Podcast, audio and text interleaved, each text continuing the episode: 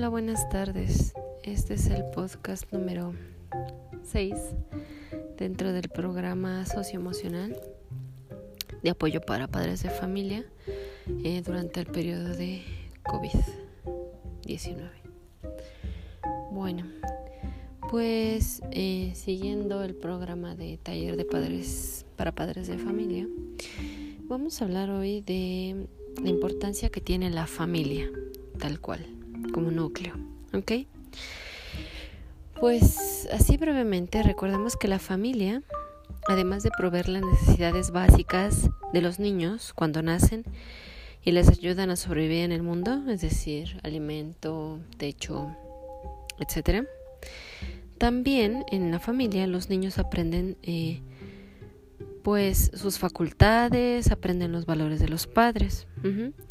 Los niños entonces deben saber cómo la familia es de importante para sus vidas.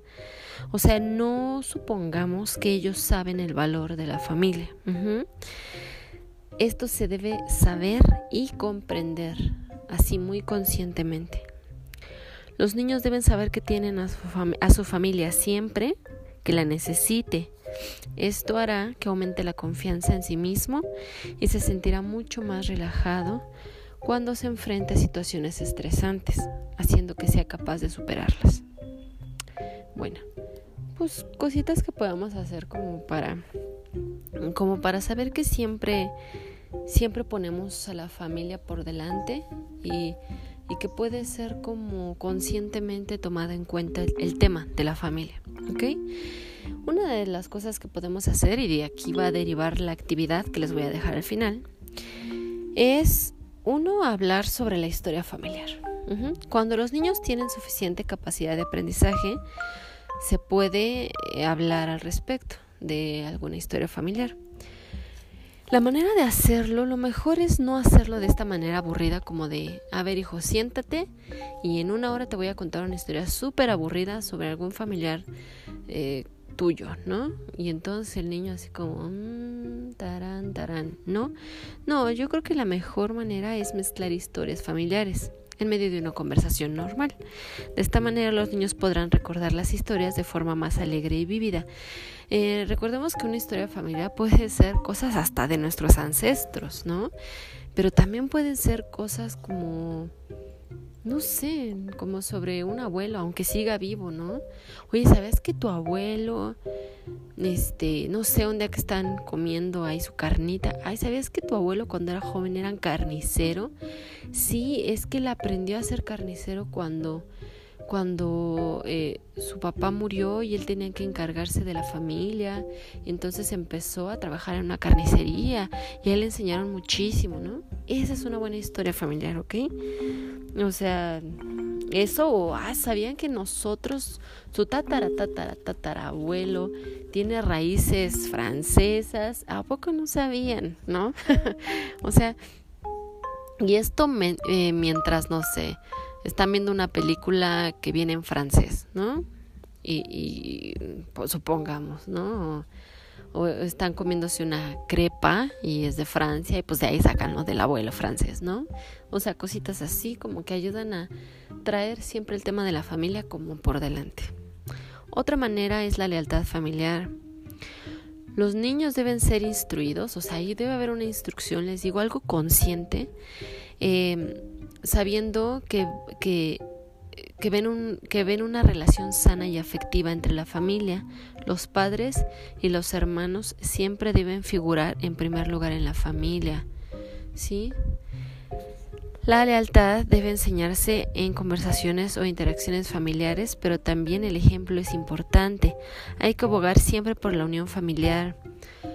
Sí, mm, nuestras familias todos somos diferentes, ¿no? Y a veces algunos miembros de nuestra familia, si vamos con otros miembros de otra familia, pues a lo mejor podemos empezar a comparar, cosa que no debería de hacerse, pero empezamos a decir, ay, es que ellos como que como que ven mejor este como que les va mejor en la escuela, ¿no? O como que esto. Hay que evitar ese tipo de comentarios. La lealtad siempre es a la familia. La familia es lo más importante. Entonces, ah, sí, tu hermano es muy inteligente. Ah, mi hermano también. Mi hermano sabe andar en la bici desde que tenía dos años, ¿no? O sea, siempre como enseñarles, inculcarles esto de defienda a tus hermanos, siempre tus hermanos por delante, ¿no? O siempre tus papás por delante, ¿no? Enaltécelos, siéntete orgullosa de tu familia. Eso también puede ser. Otro punto es el amor y el cuidado familiar. Los padres tienen que garantizar a sus hijos amor y cuidado para que se sientan protegidos y amados todo el tiempo. Es necesario que diariamente hables a tus hijos sobre su afecto, tu afecto hacia ellos. También deberán saber cómo sus familiares los quieren como son. ¿No? Esto que ya habíamos hablado antes de la autoestima, que hablamos en el primer podcast, nunca hay que olvidarlo, ¿no? Ay, mi amor, te quiero mucho, eres un hijo muy capaz, me caes muy bien, tienes un humor muy bonito, de verdad me encanta que seas como eres, me encanta que seas mi hijo. Eso es algo muy padrísimo que podríamos fomentar diario. Eh, otro punto es la responsabilidad en la familia. Los niños deben saber que tienen un gran papel en los asuntos de la familia y que su opinión importa. Ajá, lo que habíamos dicho también en la sesión, eh, en el podcast, cuando hablábamos de que eh, las reglas de cómo los niños también tienen un dicho en las reglas, ¿no? Obviamente los padres son los que saben que es lo mejor para el hijo y establecen las reglas, pero siempre tenemos que ser un poco flexibles con ellos. Aquí es lo mismo, enséñales de responsabilidad, ¿no? Que ellos se hagan responsable de asuntos que importan. Trata de no cerrar eh, conversaciones de importancia para ellos, ¿no? O sea, sí hay temas muy delicados que a lo mejor solo papás pueden hablar, pero hay temas que no son tan delicados, que son de una problemática a lo mejor sencilla y tú podrías incluir ahí a tu hijo. A ver, hijo, ven, mira, te contamos que pasó esto. ¿Cómo ves? ¿Tú qué harías, no? pasó esto con tu abuelo y tú qué harías, cuéntame, ¿no? A lo mejor cosas sencillas, les repito, no, no, no, no, no, em, no conversaciones tan complejas, pero sí hay que empezar a, meterlos como en, en las responsabilidades. Y también es de lo que hablábamos en el último podcast que les dejé, resolver conflictos. Ellos pueden ser muy buenos generadores de paz, entonces no hay que olvidar a los niños, ¿ok?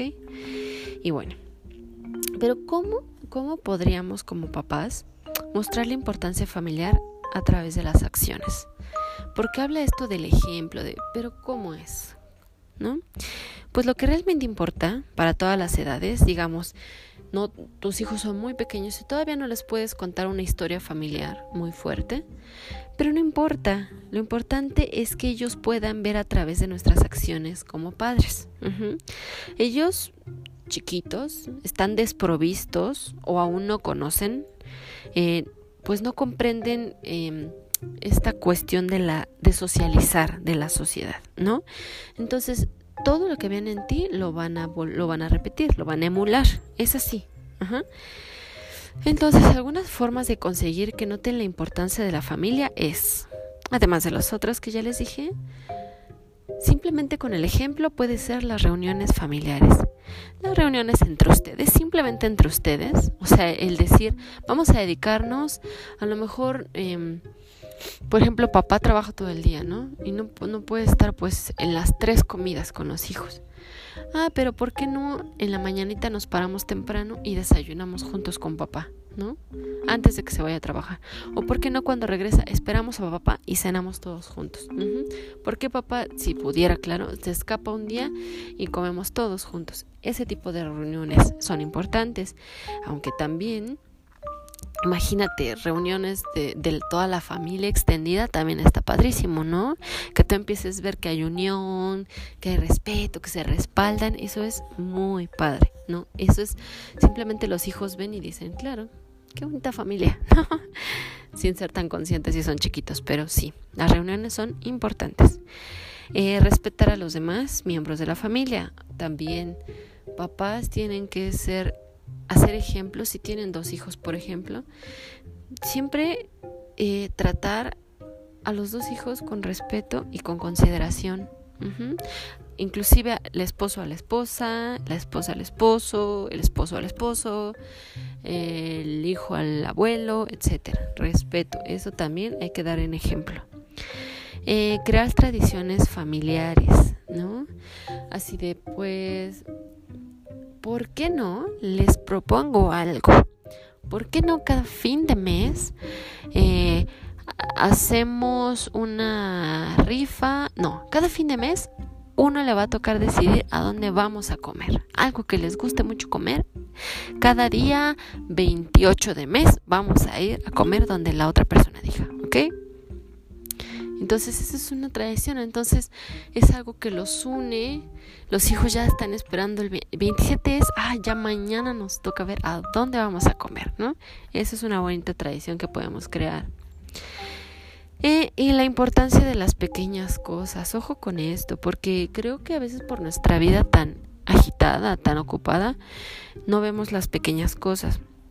Y esto puede ser como la diferencia entre un niño querido o un niño herido. Imagínate que tu niño regresa de la escuela y te viene así ¿qué crees mamá que pasó? Y que no sé qué y no sé cuánto. Y la mamá entre sus mil ocupaciones, ah, sí, sí, ajá, sí, sí, ajá. Y entonces jamás escuchó lo que dijo el niño. Y para el niño podría ser algo, o sea, para la mamá puede decir, pues qué cosas, ¿no? Pero para el niño podría ser algo muy importante. Y ya no lo escuchaste y es algo que puede ser la diferencia. Entonces, también esto, que no se nos olviden las pequeñas cosas, ¿no? El decir te quiero, el mostrar amor, el, en fin, toda la cantidad de actividades que les he dejado antes, que son como a lo mejor quitan poquito tiempo, pero que son eh, importantes de alguna u otra manera, ¿no? Eh, dentro de lo que les platicaba del respeto, parte de lo que también tenemos que enseñar a nuestros hijos es que hay tipos de familia, ¿no? Todas las familias son iguales.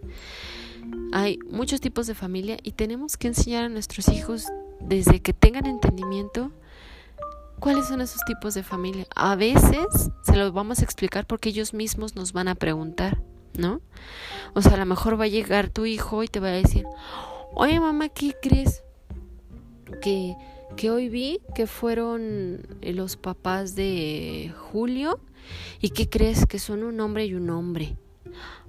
¿A poco? Yo no sabía como tú y mi tú y mi papá pues son hombre y mujer, pues yo pensé que todas las familias eran así, ¿no? Ah, en ese momento tenemos que dar una explicación, ¿no? Hay que abrir la conversación respetuosamente para que ellos entiendan que hay muchos tipos de familia, ¿no? O te va a llegar tu hija chiquita y te va a decir, oye mamá, ¿qué crees? Que me enteré que Emiliano no tiene papá. Se murió cuando él era muy chiquito. Entonces solo tiene mamá, ¿tú crees? No tiene papá como yo. Wow. Y ahí a explicar. Pero a veces si no llega el tema de conversación de parte de los niños, también es importante que uno sea capaz de pues de comentarles, ¿no? ¿Qué tipos de familia hay? Por ejemplo, la familia extendida, ¿no? Si hay familias como núcleos pequeñitos donde está papá, mamá, eh, niño, niña, ¿no? Pero hay familias extendidas que en casa a lo mejor vive también abuelo, la abuela, ¿no? Viven los hermanos del papá, las hermanas de la mamá. Esa es una familia extendida. Hay que contárselo así a los hijos. Em, también hay familias monoparentales, que es como este caso que les conté, donde solamente hay un padre o una madre por diversas razones, porque alguno de ellos falleció o porque mm, se divorciaron, se separaron y ya no o una de dos, o, cada uno vive en su casa y el niño tiene que convivir con ellos como de diferentes maneras, en diferentes escenarios, o porque simplemente el papá, la mamá ya está ausente, ¿no? Eso también es como importante saberlo. Bueno, también contarles esto que les contaba el primer ejemplo de la familia homoparental, de la pareja, que hay parejas homosexuales. Eh, estemos de acuerdo o no, creo que lo más importante es el respeto. Entonces tenemos que enseñar a los niños que sean respetuosos al respecto, porque si encuentran, como el caso que les dije, eh, que les cuentan, ay, ¿qué crees que Julio tiene papá y papá y yo no sabía y todo? Afuera nuestras convicciones, nuestras religiones, etcétera, y es respeto por sobre todas las cosas, ¿no? El respeto humano viene por delante. Y entonces, simple explicación, sí, hijo, hay familias que son así, hay familias que son conformadas por hombre y hombre o mujer y mujer, también es posible. Bueno, eh, otro tipo de familia es la familia ensamblada. Ajá, que es cuando está formada por agregados de dos o más familias. Por ejemplo, mamá y papá tuvieron a, a, Yesenia y a Ramiro, ¿no? Pero después mamá se separa y mamá ahora forma una nueva familia con Juan, ¿no? Y con, hijo con Juan ahora tienen un nuevo hijo y entonces esa familia se va ensamblando, ¿no? Ahora ya son muchos miembros de la familia como que de diferentes familias, ¿no? O simplemente a lo mejor en tu en tu en tu casa viven todos tus hermanos, ¿no? Vive mamá y vive y, vive el hermano de mamá y la hermana de mamá, ¿no? Y, los hijos. Es también una familia ensamblada, ¿no? Son como varias familias unidas. Y bueno, básicamente hay unos tipos de familias y la rascamos, pero lo importante de esto es enseñar el respeto enseñar el respeto es primordial. Ajá. ¿Por qué? Pues porque cada familia es diferente. No vamos a encontrar familias iguales, nunca. Ajá. Entonces hay que hacerle ver a los hijos que existen diferentes realidades y todas esas realidades son súper respetables. Bueno. Pues vamos directo a la actividad. Son dos actividades en una. La primera actividad pues tiene que ver, como lo dije al principio, con esta cuestión de hablar sobre la historia familiar. Ajá. Como primera actividad, quiero que en una conversación casual, porque no sé qué, obviamente esta actividad va a tomar su tiempo, voy a pedirles retroalimentación del podcast tal cual, lo más pronto que puedan mandármelo. Pero realmente lo que, lo que va a tomar tiempecito va a ser las dos actividades en una. Entonces, pues en una conversación casual, como les ejemplifiqué, quiero que le cuenten alguna historia familiar a alguno de sus hijos, a su hijo, hija, a los dos, etcétera. Si tienen dos hijos, pues a los dos la misma historia, ¿no? Pues si son parte de la misma eh, historia, ¿por qué no hacerlo, no? Pero bueno, entonces les van a contar una historia así de, oye, ¿qué crees, mi amor? ¿No? Así un día comiendo ¿qué crees? Este, ¿ves que tu papi ya no está con nosotros? Ah, pues fíjate que tu papi cuando él era muy joven, cuando yo lo conocí, él se dedicaba a a la albañilería. Él construía casas, mi amor. Si sabías, no, era buenísimo porque tal y tal y tal. Ajá. Así como les dije, no, no sienten al hijo ahí, escúchame lo que te voy a decir, ¿no? En una comidita, eh, por algún tema que salga, cuéntenle, cuéntenle una historia eh, familiar, como a sus hijos. Y la actividad 2, este, digamos, esta historia pues va a ser contada muy así, ¿no? A la ligera, muy tranquilamente, en un, una plática cordial, regular, etcétera. Y quiero que en la segunda actividad eh, al niño o al niña hay que pedirles en una hoja en blanco que escriban una carta de agradecimiento para este familiar. Es una cartita, puede ser decorada con imágenes, dibujitos, etcétera. Lo importante es el contenido. Y vamos a ayudar a los niños y niñas que escriban esta carta de agradecimiento. Obviamente ayudándolos si necesitan, si necesitan ayuda, ¿verdad? por su edad o, por cualquier situación eh, personal o particular, pues vamos a, ayudarlos. De hecho, específicamente eh, por alguna situación particular, como podría ser, eh, no sé, si, si van a hablar sobre una persona con la que yo no viven por un divorcio, hay que apoyar al niño, hay que escribir la carta. Si van a hablar sobre un familiar que ya no está con ustedes en este eh, plano terrenal también, ajá, o de algún familiar que, que ya no esté porque se haya ido a vivir a otro país, a otro estado, etcétera. Y eh, lo que quiero que el niño escriba son dos cosas. Uno es familiar tal, así, eh, papá. Papá eh, Luis. Yo te quiero porque, y escribir porque tenemos afecto hacia esa persona. Y en el segundo punto es, yo te agradezco porque, por eso es importante de que esta historia familiar que le contemos a nuestro hijo, nuestra hija, sea un poco extenso, ¿no? Que, le demos detalles para que la imaginación de nuestro hijo, nuestra hija vuele, para que digan, ah, sí, ¿por qué le agradecería a mi abuelito que era carnicero? Ah, pues le agradezco porque porque le echó muchas ganas a su trabajo cuando era carnicero, ¿no? O le agradezco porque gracias a él nació mi mamá. hay, que, hay que apoyar ahí a los niños.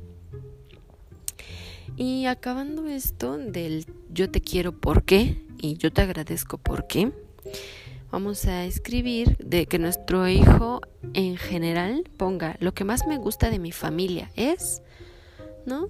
Si todavía no pueden escribir muy bien, si quieren dibujarlo, que lo dibujen. Ajá. Aquí lo que estamos tratando de hacer es que el niño sea consciente de, del apego a la familia, del cariño, etcétera, me gustaría que el niño se sienta incluido dentro de la historia familiar, que sientan que tienen una familia que los respalda y que los respalda a lo mejor de muchos años atrás, ¿no? El tatara, tatarabuelo, o que los respalda a menos de una generación anterior, ¿no? Mi papá que ya no, ya no vive. Eso me gustaría. Como que el niño sea consciente de todo el bagaje, de todo el bagaje que trae, de todo el equipaje que trae por parte de ese familiar, ¿no? Y eso lo va a hacer sentir sostenido, ¿no? Como que hay estructura en su familia, como que es una columna vertebral de su familia. Entonces, pues sí, el tercer punto es, lo que más me gusta de mi familia es, en general, ¿qué te gusta de tu familia, no?